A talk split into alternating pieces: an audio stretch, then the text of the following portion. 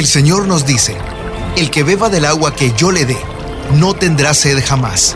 Se convertirá en él, en fuente de agua que brota para vida eterna.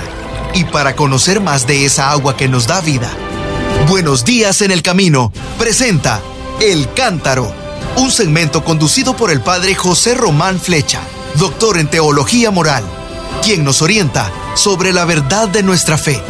A continuación,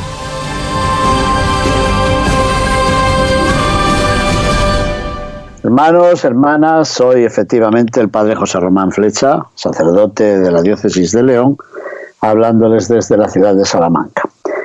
Ya les anuncié ayer que hoy íbamos a dedicar el programa a recordar el mensaje Urbi et Orbi del Santo Padre Francisco pronunciado el día de Pascua de este año 2022. ¿Qué es eso de mensaje Urbi et Orbi? Bueno, pues son dos, tres palabras latinas. Urbi, de urbs, urbis, que significa ciudad y la urbe es Roma. Bueno, es una palabra que conoce en la lengua española todo el mundo sabe, porque de urbe viene urbano, urbanita, urbanización, lo relativo a la ciudad, ¿verdad? Y el orbi es el orbe, y también sabemos lo que es el orbe, es el mundo. Así que el mensaje del Santo Padre está dirigido a la ciudad, Roma, que es su diócesis, por cierto, y al mundo entero. El Papa suele dirigir dos mensajes urbi et orbi, uno el día de Navidad y otro el día de Pascua. Es verdad que en estos dos años pasados había tenido menos solemnidad porque hemos estado amarrados por la pandemia y esta vez volvió a tener el esplendor de costumbre, con presencia de la Guardia Suiza y presencia también de los carabineros, las bandas musicales del Estado Vaticano y del Estado italiano, bueno, eso es el escenario. Y lo importante es que con la bendición el Santo Padre concede también indulgencia plenaria a los que están allí presentes y a los que seguimos el mensaje desde cualquier parte del mundo. Indulgencia plenaria en la forma acostumbrada por la Iglesia, se dice. Es decir, la bendición que va acompañada por el sacramento de la penitencia y el sacramento de la Eucaristía y la oración por las intenciones del romano pontífice. Bueno, y con todo eso, pues ya vamos a ver qué nos dijo el Santo Padre. Dijo, queridos hermanos y hermanas, feliz Pascua. Jesús, el crucificado, ha resucitado. Y se presenta ante aquellos que lloran por él y que están encerrados en sus casas, llenos de miedo y de angustia. Llega, se coloca en medio de ellos y les dice, la paz esté con ustedes. Evangelio según San Juan, capítulo 20, versículo 19. Además, les muestra las llagas de sus manos y de sus pies y la herida de su costado que había creado aquel soldado que le clavó con la lanza. Bueno, y el Papa añade, no es un fantasma, es Él. Es el mismo Jesús que murió en la cruz y estuvo en el sepulcro. Y las llagas vienen a ser como las pruebas de esa identidad. Pues bien, los discípulos lo muestran incrédulos. Atención a esta palabra, incrédulos, no se lo acaban de creer. Y ante las miradas incrédulas de los discípulos, Jesús repite, la paz esté con ustedes. De hecho, el Evangelio por dos veces nos ofrece ese saludo de Jesús, la oferta del shalom, de la paz. Bueno, repito lo de incrédulos, ¿eh? Porque el Papa retomó esa palabra. Dijo, también nuestras miradas son incrédulas en esta Pascua de guerra. Hemos visto demasiada sangre y demasiada violencia. Y también, como los apóstoles que estaban encerrados, también nuestros corazones se llenaron de miedo y de angustia al ver, al sentir, al escuchar que tantos hermanos nuestros, que tantas hermanas nuestras han tenido que esconderse para defenderse de las bombas. Nos cuesta creer, somos incrédulos. Nos cuesta creer que Jesús verdaderamente haya resucitado. Nos cuesta creer que Jesús verdaderamente haya vencido a la muerte. Y como los apóstoles primeros, también nosotros nos preguntamos, ¿será tal vez una ilusión? ¿Será un fruto de nuestra imaginación calenturienta? Y el mismo Papa da la respuesta, no, no es una ilusión. Hoy, día de Pascua, hoy más que nunca resuena el anuncio pascual tan querido para el oriente cristiano. Cristo ha resucitado, verdaderamente ha resucitado. Y así es. Alguna vez algún colega, profesor en la Universidad Pontificia de Salamanca, yo le saludé con la frase griega, Christos anesti. Y él respondió bien, alezos anesti. Cristo ha resucitado, verdaderamente ha resucitado. Ese es el anuncio querido para nuestros hermanos cristianos del Oriente.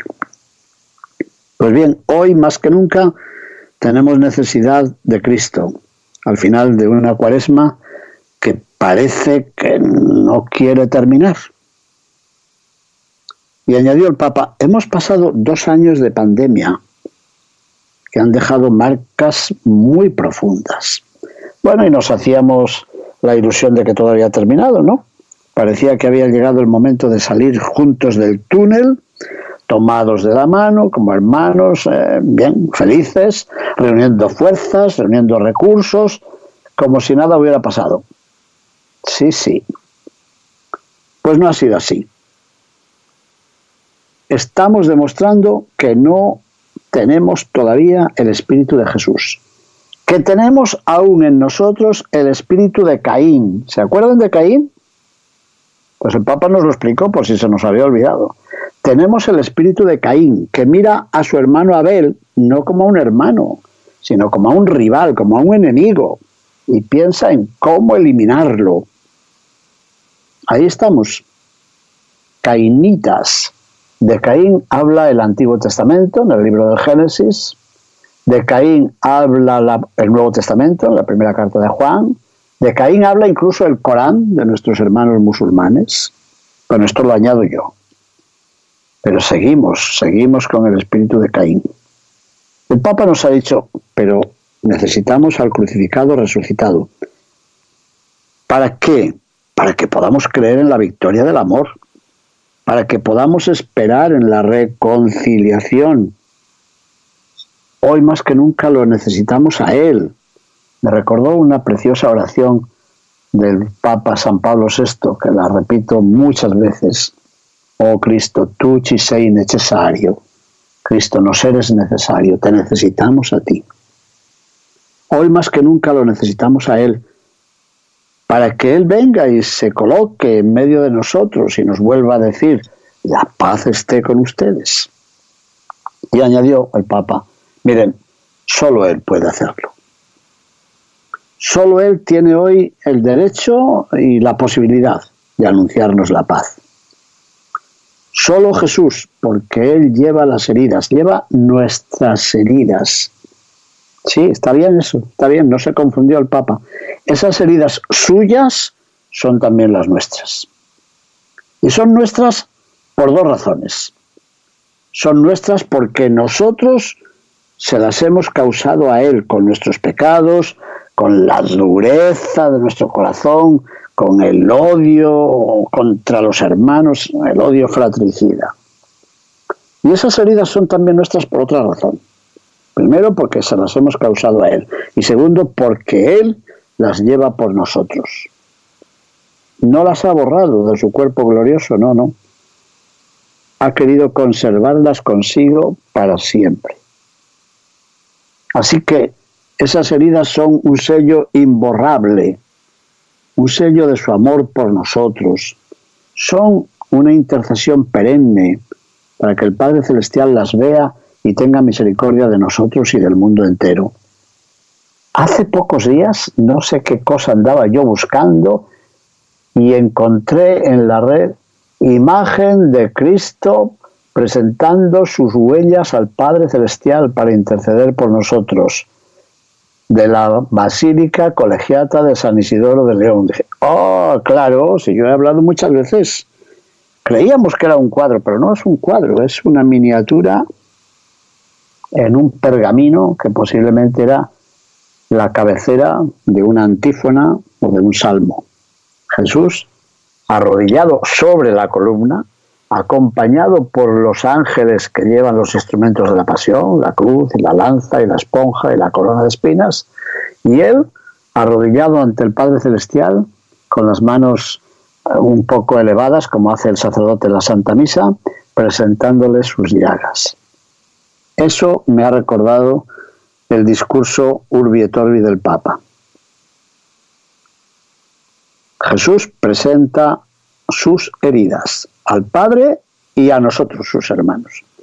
Las heridas en el cuerpo de Jesús resucitado son el signo de la lucha que Él combatió por nosotros, la lucha que Él venció por nosotros, con las armas del amor, no con las armas del poder y de la guerra, como dijo también el Papa recordando a Dostoyevsky. Y libró esa batalla en favor nuestro para que nosotros pudiéramos tener paz, para que pudiéramos estar en paz, para que pudiéramos vivir en paz. Bueno, pues mirando esas llagas gloriosas de Jesucristo, nuestros ojos, aunque fueran incrédulos, se abren y nuestros corazones endurecidos se sienten más libres. Y nuestros corazones liberados dejan entrar el anuncio pascual que el Papa repite una vez más, por cuarta vez en su discurso. La paz esté con ustedes. Así que nos dijo, hermanos y hermanas, dejemos entrar la paz de Cristo en nuestras vidas, en nuestras casas, en nuestros países. Bueno, y hablando de países, concretó que haya paz en la martirizada Ucrania, tan duramente probada por la violencia, por la destrucción de la guerra cruel e insensata a la que ha sido arrastrada. A modo de una letanía, como hace tantas veces, repitió unas cuantas veces ese que, que haya tal, que haya cual, que haya esto, que haya lo otro. Es una oración muy bonita. Primera petición, que haya paz en Ucrania. Segunda petición, que un nuevo amanecer de esperanza despunte pronto sobre esta terrible noche de sufrimiento y de muerte.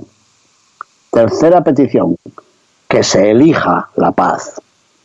Cuarta petición, que se dejen de hacer demostraciones de fuerza mientras la gente sufre. Y ahí el Papa añadió, por favor, por favor, no nos acostumbremos a la guerra.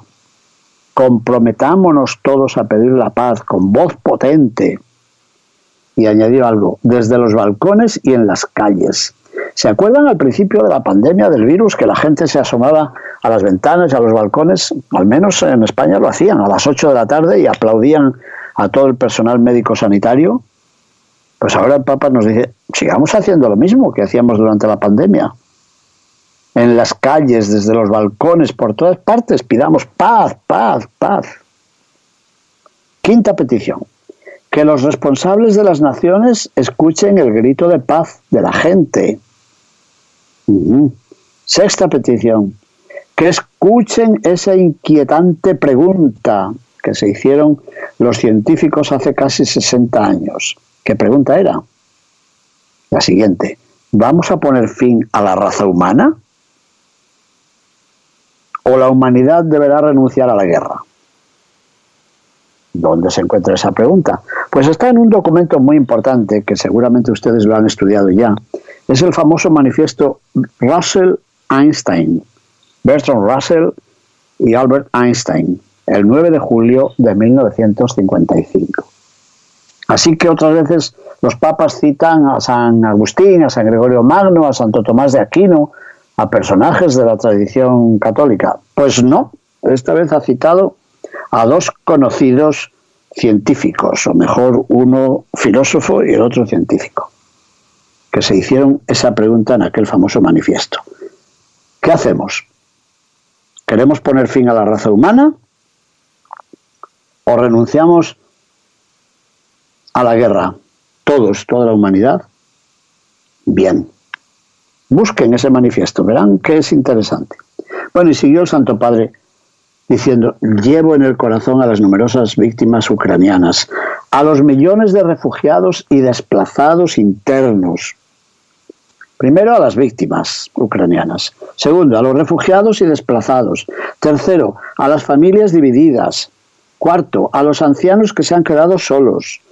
Quinto, a las, a las viudas destrozadas. Perdón, a las, las viudas viene luego. A las vidas destrozadas Siguiente, a las ciudades arrasadas. Tengo ante mis ojos la mirada de los niños que se quedaron huérfanos y huyen de la guerra. Y mirándolos no podemos dejar de percibir su grito de dolor, junto con el de otros muchos niños que sufren en todo el mundo, los que mueren de hambre o por falta de atención médica, los que son víctimas de abusos y violencia, y aquellos a los que se les ha negado el derecho a nacer montones de rostros sufrientes, como decía el documento de Puebla, la tercera conferencia episcopal del episcopado latinoamericano en Puebla de Los Ángeles, en 1979. Los muchos rostros de Cristo que están en los rostros sufrientes de la humanidad. Y el Papa siguió este domingo de Pascua diciendo, en medio del dolor de la guerra no faltan también algunos signos esperanzadores por ejemplo, algunas puertas abiertas de familias, de instituciones, de comunidades, que se han abierto para acoger a migrantes y a refugiados en toda Europa. Que estos numerosos actos de caridad sean una bendición para nuestras sociedades, a menudo degradadas por el egoísmo, por el individualismo, y ayuden a hacerlas acogedoras para todos. Y luego el Papa, como ha hecho en otras ocasiones en este día, ha recordado que hay también otras situaciones de guerra, aunque ahora ya no lo llaman situaciones de guerra, sino situaciones de tensión. Sí, pero son situaciones de sufrimiento y de dolor. Por ejemplo, que haya paz en Medio Oriente, herido desde hace años por divisiones y conflictos. Dijo, en este día glorioso pidamos paz para Jerusalén, y paz para aquellos que la aman, como dice el Salmo. Cristianos, judíos y musulmanes. Hizo bien, porque ese mismo día hubo problemas en la explanada de las mezquitas en la ciudad de Jerusalén, como saben. Pidió que los israelíes, los palestinos y todos los habitantes de la ciudad santa, es decir, de Jerusalén, junto con los peregrinos que han empezado a ir ayer, ayer ha salido una peregrinación a la cual se han unido algunos sacerdotes de aquí de Salamanca, una peregrinación a Tierra Santa. Que también los peregrinos puedan experimentar la belleza de la paz, vivir en fraternidad, acceder con libertad a los santos lugares, al Santo Sepulcro de Jerusalén, por ejemplo, a la Basílica de la Natividad en Belén, a la Basílica de la Anunciación en Nazaret, a la iglesia de Emaús, bueno, tantos lugares que llevamos en el corazón, que llevamos en el corazón y que respetemos los derechos de cada uno. Y después recordó otros lugares que siguen en tensión y en guerra. Pidió paz y reconciliación en los pueblos del Líbano, de Siria, de Irak, en las comunidades cristianas de Oriente Medio.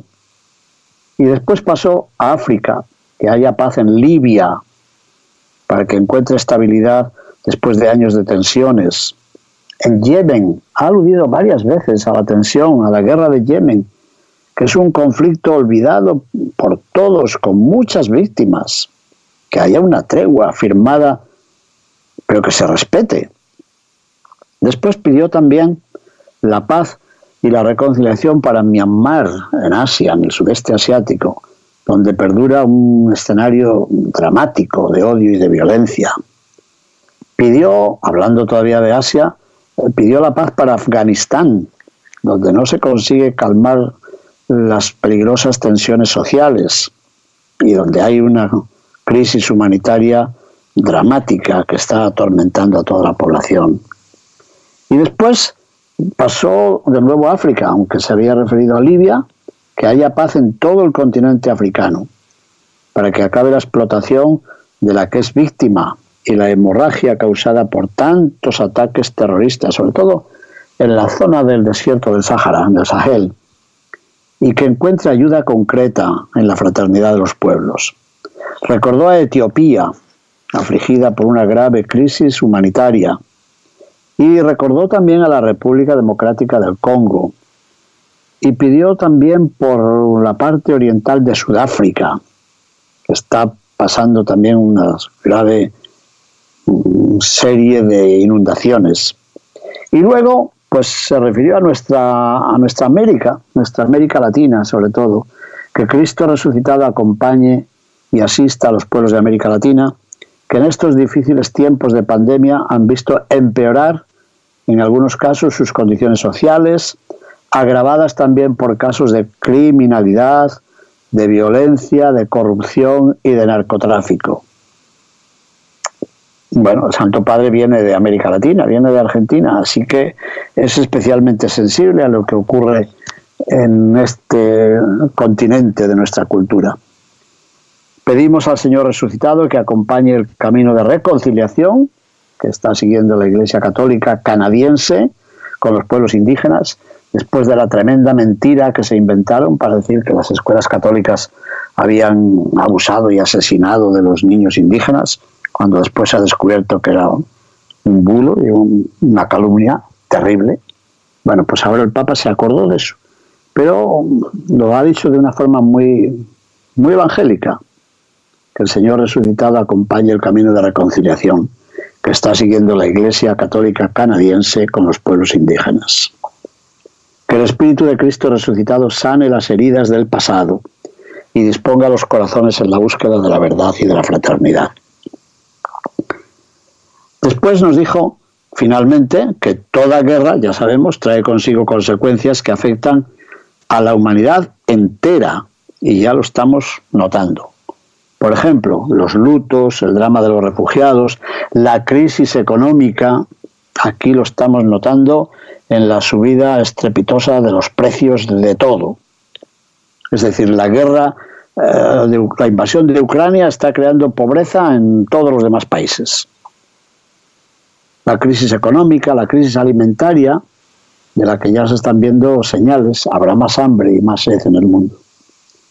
Bueno, pues ante los signos persistentes de la guerra, como en las muchas y dolorosas derrotas de la vida, Cristo, que es vencedor del pecado, vencedor del miedo, vencedor de la muerte, está ahí está ahí para exhortarnos a no rendirnos frente al mal, a no caer en la violencia.